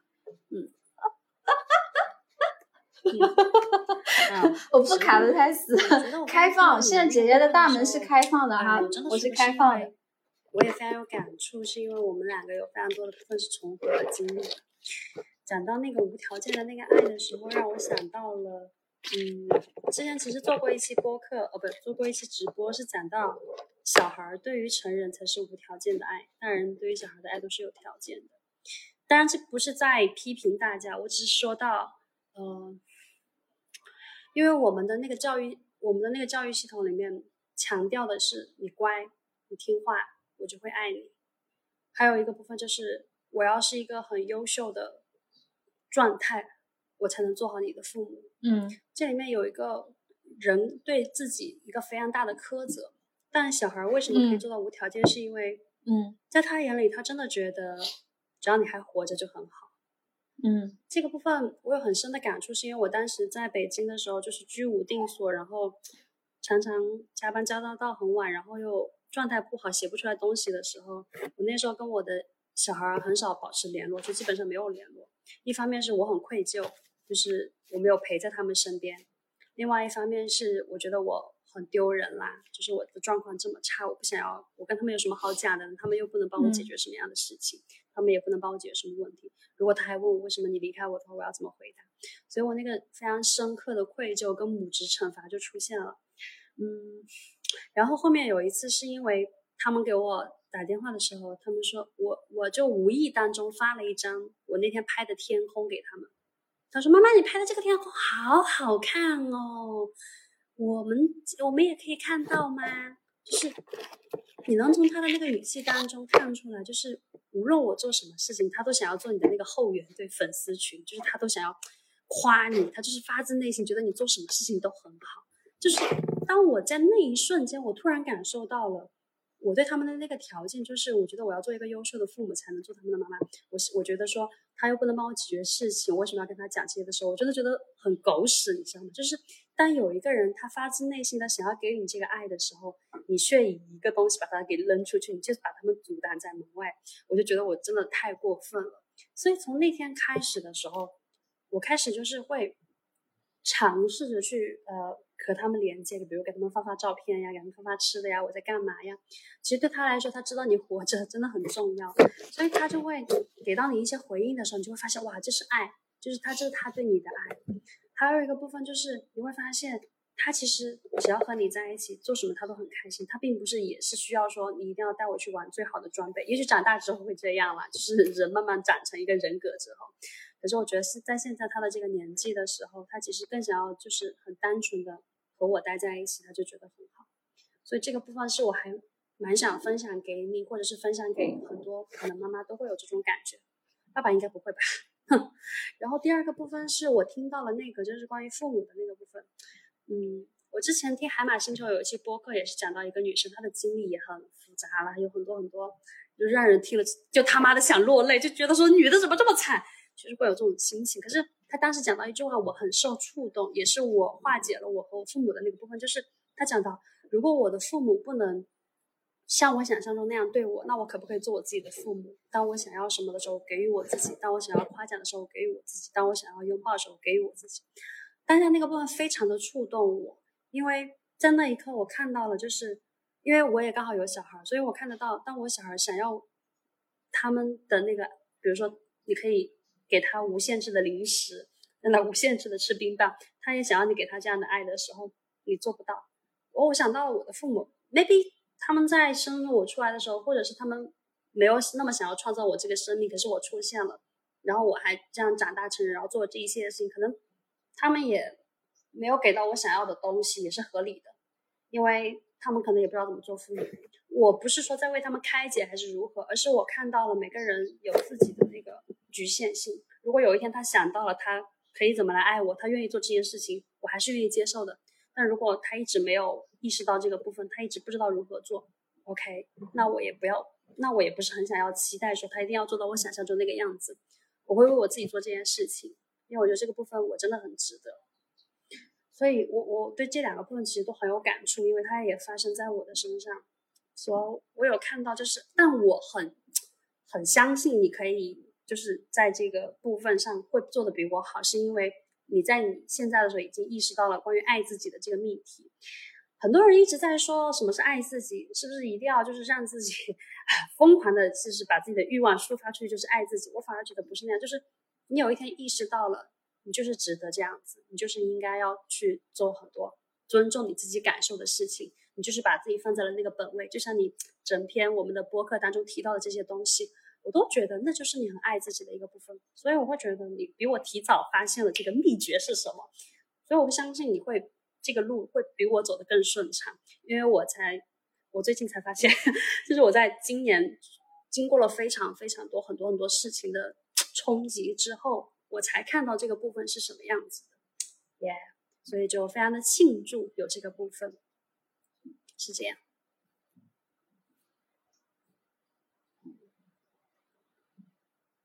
我觉得我我觉得这个好可以，就是这这个话题我还蛮想聊下去的。我们可以顺着聊。如果你觉得这部分多的话，你可以下一次我们再剪到下一部分哈。嗯，就是你刚才说到你跟父母，就是你也意识到了他们的一个局限性嘛。嗯，我是很早就意识到了这件事情。然后呢，就是呃，我会有就是。但我还是想提出来，我们是可以跟父母有两种选择的。你可以选择和解，你也可以选择不和解。啊，就是你选择和解的话，那一定是要尊重你自己的感受。你觉得这个情绪你能消化，你能够去接受，一定不要去打压自己的情绪，然后让自己又委屈又有委屈有愤怒，在压抑着去跟他这样所谓的去和解。我觉得这样是。不好的，这样你还是在以别人的感受作为一个第一准则，然后，嗯，就是不和解的话，这件事情跟爱自己呢，我觉得也不冲突。就当当我现在的一个感觉就是，当你自己越来越会尊重自己的感受的时候，别人对你来说这个关系对你的这个影响。它就慢慢的就会不那么大了。虽然说我现在在做这件事情，但我我对我我妈的恨，我对她的愤怒，这中间的委屈、难过，我都是存在的，我都会去承认，都会去看到。同时，我也会去看到，就是我是花了很久时间，我才就是。能够开始有这个融合，就对一个人身上的感情，我们其实是很复杂的。比如说，我对我妈妈，我是对她既有恨，又有愤怒，又有委屈，然后也有难过，也有心疼，然后呢，也有就是对她的爱，也有对她的依恋，这些东西都是都有，只是说他在哪哪个时候他会出来。所以我们一定要知道，就是对一个人的话。你可以爱他，你也可以恨他，你就是随时都可以去表达你自己的一个感受。如果你觉得让你不舒服了，那你就走。如果说你觉得，你你觉得就是，嗯，反正一切都是以你自己的感受，嗯，不要不要就是说我一定要去跟父母和解才是唯一的一条路。当你自己处理好你自己之后，这一切都不会是那么重要。当时机成熟，它会自然而然的发生事情。就是有一个很好笑的部分是，我在之前在香港上一系列的课程，然后它是跟人际关系相关的，然后他我就有提到说，我跟我父母关系是不好，然后他们当时就是有一个部分是说，嗯，你觉得有哪些事情有影响到你吗？什么一类的？其实。其实你可以跟你的父母去坦诚的讲到你觉得很受伤那些东西是什么，你可以写一封信吗？然后你可以把这封信念给你的父母听。我当时在那个气氛之下，我写了那封信，可是在提笔的时候，就写着写着说，就觉得泪流满面，觉得非常的难过，觉得非常的委屈，就是你有太多太多想讲的话了，但最后这个事情我也没有去做。然后我的那个 老师就过来问我说，为什么你不做这个事情？我说，我觉得我没有准备好。因为在那个时期的我，其实是我感觉很委屈。我非常希望，当我讲完之后，我可以得到一个很被接住的那个回应。但在那个当下的时候，我是很期待，就是我不仅仅是期待说我可以把这些心里话跟他们讲，我另外一方面更加期待是他可以拖住我，因为那个时候我真的觉得自己就是没有家，然后没有根。然后自己跟前夫又离婚了，我处境真的很糟糕。我现在真的就是非常想有一个非常温暖的东西能拖住我。嗯。可是我知道我的父母做不到这件事情。然后这时候他们就会说：“那你不去做，你怎么知道你的父母知不知道？”然后我就想说：“OK，那如果这个几率我不那么确定的话，不想去做，我不想要重新再掉进去一次。因为在那个时候的我，其实没有那个能力去承担那个，并不像我想象中的那个结局。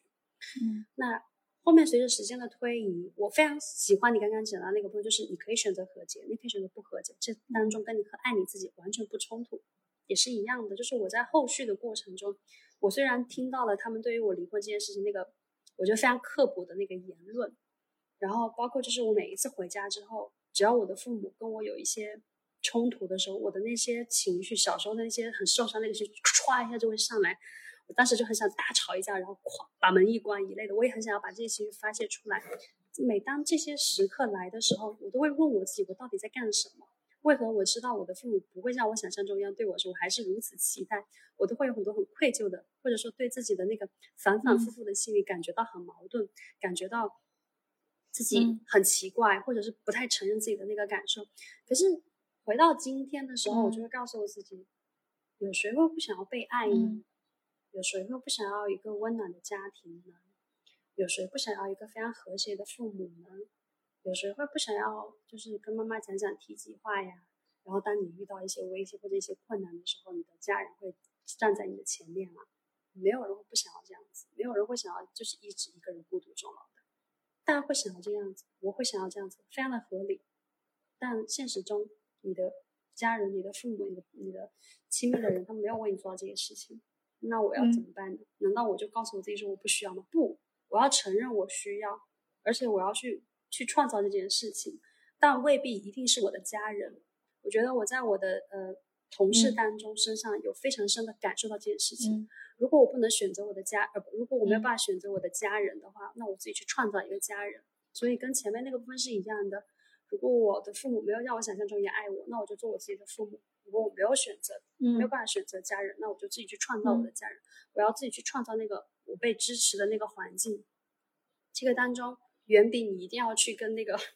你无法和解的和解家庭去强迫自己做到这件事情更重要。因为事实上就是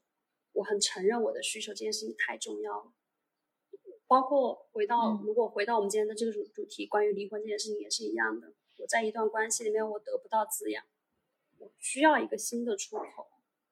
那有些人，我的父母之所以对我离婚意见这么大，就是因为我我爸爸认为他年轻的时候什么吃喝嫖赌，什么事情都干了，可是我妈妈依旧没有离开他，而我年纪轻轻的嫌贫爱富，跟这个男人离婚了。所以我的我爸爸一直不能理解这个部分。但是我要告诉他的事情是：你不重视你的人生没有关系，因为你是那个既得利益者。你拖累了很多人，你你你你也你你也给了很多人很多压力，只是你自己，也许你知道，也许你不知道，你不想承认这个部分。但我我要做一个负责任的人，那负责任是为我自己，我就是要为我自己负责任，我就是要去重新找到一个出口，为我自己去建立一片天地。这个上天没有给我，那我就自己来，我只是这样而已。所以你和我完全不是一路人，你没有必要来说我，我们就各过各的生活，保持一个合适舒服的距离吧。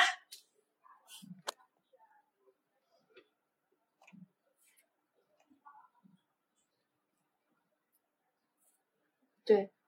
我觉得你刚才说到这个，我的一个感觉就是，其实我的家原生家庭是给我的一个感，我这么说吧，就是为什么会有我这个人的存在？因为我父母他们其实是在单位体制内上班的，那个时候是计划生育最严的时候，按理说是不会有我的出生的。但是因为我姐呢，她不知道是先天还是后天啊，反正他们有很多的说法。总而言之，他后面就是留下了后遗症，他可能就是跟我们正常人还是有些不一样，所以呢，就想要再生一个小孩儿去照顾他，所以才会有我。那我这个人的存在呢，一开始就不是说，哎，爸妈生一个孩子怎么样的，就是为了去照顾我姐。然后呢，从小他就是这么跟我说，而且我妈还老说，哎呀，要是个男孩就好了。然后我甚至小时候就是他们会给我开玩笑，身边的这些叔叔伯伯就会说：“哎呀，你你要是男孩多好呀，怎么怎么样？”然后我就说：“那我要去买一个，那我就要去装一个那个什么 那个东西，像一个小男孩一样啊。”后来就是会有这种对自己的这种身份的定位，就是我要去照顾别人，然后。从小就是这样的，哪怕我很，嗯，我我我很不知所措，我不知道怎么办，我其实也很害怕的时候，就小时候出去有人欺负欺负我们嘛，我是有会站在我姐前面的，就哪怕我比她弱小，很我从小就一直很瘦，就是那种皮包骨的，嗯，然后我也会站在他们面前，就用我的气势去去那个去震慑对方，所以从小我就是长出了铠甲的一个人，但是其实我的内里是非常非常弱小的一个小孩儿。我有一次做那个咨询的时候，就跟咨询师说到我小时候的经历，我突然才想到我是一个什么样子的，就是我想象出来的那个小孩是每天都在战场里面生存的，因为我们家天天也是打架什么的，就你不知道什么时候就会有一个炮弹飞过来，然后砸到这里，你就会被流弹砸到，然后就会炸伤，衣服啊都是破破烂烂的。然后永远都是这样蓬头垢面的，就是那种流浪汉。嗯，里面是这样的一个小孩，然后外面是要有一个铠甲，然后保护自己，保护别人。好，等到我是我遇到我前夫的时候，好像就是他给我看到了一线希望，就是我感觉这个人在他面前，我可以卸下我的铠甲，我给他打开来一点点。好，我让他看到一点点，然后慢慢的就是卸下我的防备，结果就是因为把所有的期待都放到了对方身上的时候，他感觉到他承受不住了，是。他承受不住另外一个人这么大的一个压力在他的身上，所以他就害怕了，所以他就逃走了，是，然后最后就而且做出了很。很伤人的很多的事情，所以这中间当然也不是全都是他的问题，这是我自己的一直以来的遗留的问题。但是在这我的感受上来讲，就是说，是的，我从小我去嗯竖起来的这些铠甲是保护了我的。当我遇到一个人的时候，我好不容易鼓起勇气，我想向他打开，打开了之后，没有想到他给我插过来的是一把刀子。他这一刀插下去，我那两年的时间里面，我都觉得就是，就是我整个人都死了。就就这这两三年的时间，我觉得我就是死了。我感觉我整个人都被埋到了土里面，深深的埋了进去。所以你说现在啊？要还要去打开自己的这个铠甲，然后再去接受一个新的人呐，什么什么怎么样的？你说我有这个勇气吗？我有这个运气吗？那与其那样，我不如是就是先自己把自己安抚好。包括我为什么？就是你刚才说到，可能就是我已经意识到了爱自己的这个事情，那我觉得这件事情，嗯，也不是我会做的，我擅长做的，我才只是开了头。嗯，然后为什么会开了这个头，是因为我开始做心理咨询这件事情，其实我已经做了一年半多了，就因为我在跟咨询师的这个相处当中。我的情绪被认可了，被接纳了。我有了这样的体验之后，我才慢慢的学习到了要尊重自己感受这件事情，然后才是真的会的。包括其实我每一天都生活在这种谴责感当中。就比如说，我只要不在家，我不跟我女儿在一起，我就会非常的内疚，因为在我的家庭里面，我妈是一个剥剥削者。她从小，她就会就是剥削我们，嗯，她非但不是一个就是提供给我什么支持啊什么的人，然后她就一直剥削我。从我上大学一开始，他就一直在跟我讲说：“哎呀，你那个上大学你花了多少钱呐？你以后要怎么怎么样啊？”然后一开始等我一工作之后，就是问我要钱，然后不要钱不给钱的话就会生气的那种这种人，就一切东西都要。以他的需求优先，甚至在我生了病，然后去医院看病，让他陪我去的时候，他回来之后他生气了。那是因为什么事情呢？就是因为看医生的时候，他说我没有给医生介绍他，让他觉得很没有面子，就这么一件事情。所以他就是任何时候都要围着他转的一个人。所以我为什么会，嗯，我的人生为什么会到这一步？嗯，家庭、社会，我自己都有很大的原因，啊，就是慢慢的、慢慢的就就走到这一步了。然后我觉得，就是现在，嗯，现在的这个我是一个跟原来完全不一样的我，就是一个重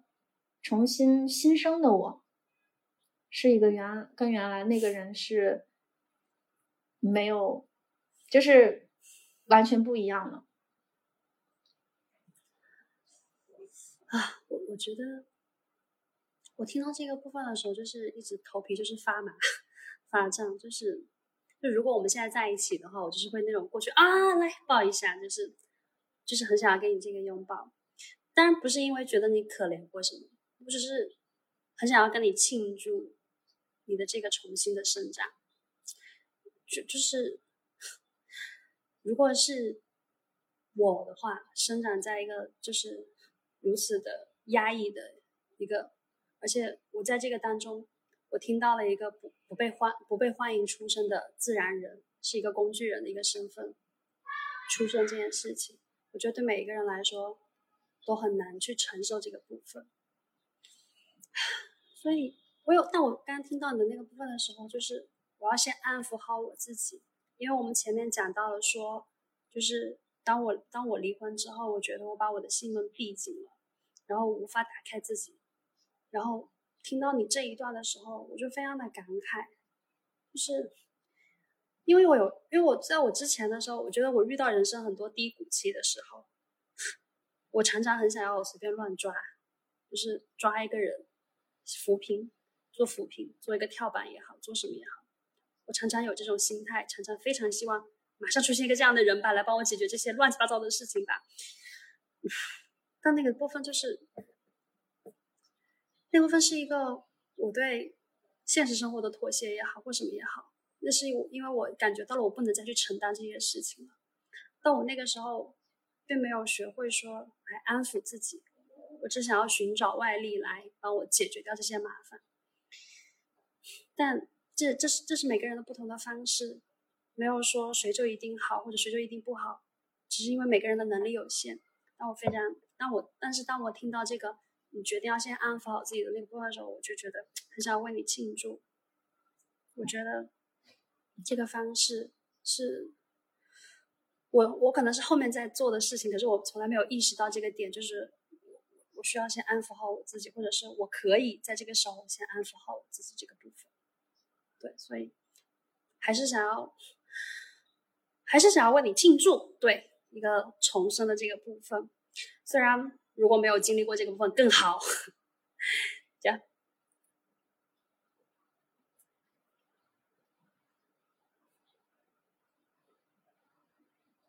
对，我觉得可能，哎呀，我不知道。就你刚才说，如果没有经历过这个部分更好，但是我觉得，可能真的是每一个女性都是必须要走过这样一条路，甚至说可能每个人都需要经历，只是说他可能不像我这样会集中的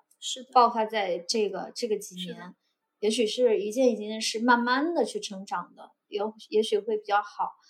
也许也有比较顺遂啊，比较快乐的人生啊，但是在我们东亚文化里面嘛，可能就会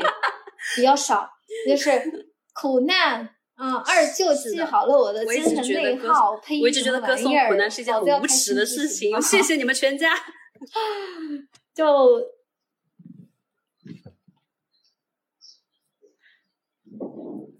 就因为这个，因为这个结构它要保持一个稳定，就必须要让我们不断的去忍受，就是然后女性呢，就是这个底层的底层，所以我们会有这么多的这个这这么多愤怒。就是我每每说实话，我每每想到我自己的人生经历的时候，我都会觉得我我他我他爹的学活到现在真的是一个奇迹。我能够现在活的活到现在，然后活的能够把自己照顾好，能够照顾好女儿，能够赚钱，然后还能够养家的时候，我觉得我真他爹的比太多男人都强了。但我前夫就到现在都一直都不敢去面对这件事情，都不敢跟跟孩子联系。我们离婚之后，他就再也没有跟孩子联系过了。我给他发一些孩子照片什么的，他都都没有没有反应，也没有回应什么的，他就很难去面对这件事情，就就是逃了，就跑了，就是这样，自己就因为对于他来讲，就不过就是一件，可能就是人生的一个插曲，然后哎，只要每个月给点钱，然后这件事情好像就跟他无关了，他就可以过去了。没有发生过，他就可以继续他的他的人生了。嗯，那我一想到这里的时候，我一方面觉得自就是特别为自己自豪，然后另外一方面我就觉得说，嗯，有就是别人如果说问到我说你为什么离婚的时候，我就说因为他配不上我。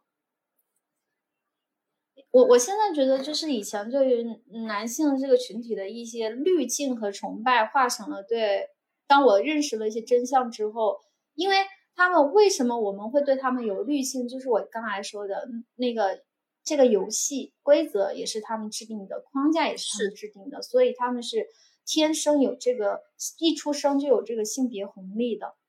他们拿到了比我们更好的机会和资源，他们所以会有会更。顺理成章的、更便捷的，他们不用付出很多就能够达到你所达不到的一个高度，所以我们会有这个滤镜。但是你看，像我们已经经历了如此多的困难和磨难，我们还能够凭着自己的力量，然后走到走到今天，我觉得女性的这个韧性真的。就比男性要强很多，就是很强韧，因为这个是我们天生的性别身份带来的这个困境所所决定的。当然了，所以我想到这个的时候，我就会觉得自己太厉害了，牛逼！觉得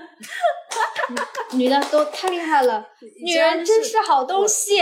就是不是说我们最后硬要升华这个东西，是我其实有时候看到了。一个女性可以完全改变一个家庭的命运这件事情，是因为我的女儿她她上个月的时候来了两周，然后很神奇的事情是什么？就是我看到了他非常快的适应了这个城市大城市的生活。我出门的时候会背一个帆布袋嘛，然后带他们出去，然后左手牵一个，右手牵一个。到了当天下午，他就已经开始学我，就是背着那个帆布袋，说妈我帮你背，然后就有样学样，然后包括就是。什么这个城市的生活，你坐地铁还是干什么？他是非常快的就适应了这个部分。然后我们，因为我们之前其实没有过这种现实当中只有我和他们存在在一个空间的相处，之前可能都是有他他们的爷爷奶奶或是怎么样子。所以在这两周里面，我非常清晰的看到了我可以给我女儿创造的那个未来的人生是什么样子。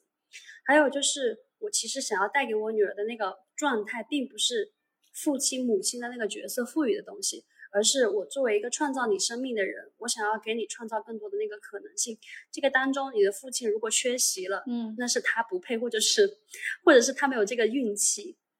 不是因为只有他，我们的那个人生会少了什么？不会，他少了他，我们不会少什么。虽然物理上可能是少了一些东西，但我想要给我女儿带来更多的就是，你可以看到你的生命当中出现的各种多元的文化或者多元的事物，没有什么事情是只有 A。才可以，只有 B 才可以，就是你的人生一定会有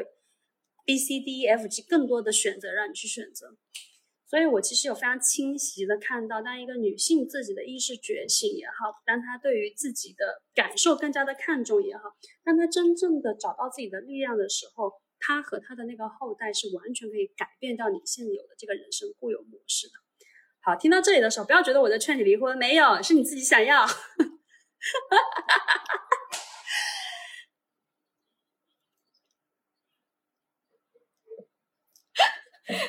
不会，就是你想要离的听完你就会去，不想离的你肯定听十期你也不会离。不要把锅甩到我们身上哦，这个锅我们不背。做了这个播客，因为其实关于离异女性的这个主题是我一直都很想去展开讲讲的一个部分。因为我会觉得，呃，离异男性我没有经历过，不是这个性别不懂，但是我觉得离异女性本身经受了很多东西，这个当中既有社会的制约，也有自己对自己的那个制约，然后这个制约限制了太多可能性，因为这个标签可能失去了太多，所以我还蛮想，就是可能还会继续再做一系列跟离异女性相关的话题。那今天这个话题，我们也谈论了很多我们自己身上发生的故事，我们的感受，我们对这件事情的态度跟想法。不知道就是你听到的时候，你有什么感受？能听完今天这期播客的人，我也觉得你是一个好汉。毕竟我们讲两个小时，所以我很期待会听到一些呃不一样的声音，新的声音。但是如果是那种杠精，请你不要来了，我也不会在乎你是怎么想的。如果你是个男的，然后在底下评论说都是你们这些女的在教唆别人离婚，我也会把你拉黑。谢谢，送送你走，不谢。那最后就是，我非常真心的希望大家可以对自己的力量会去重新认知一下，因为我觉得人认为自己就是普遍放弃自己的方式，就是觉得自己没有力量去处理这一切，去处理你当下的所有的困难跟痛苦。但我们这些已经走过了一些痛苦的人来告诉你说，没有这么困难，你走过去了就是走过去了，给到你一些关于这个部分的可能性吧。你有什么想要分享给他们的吗？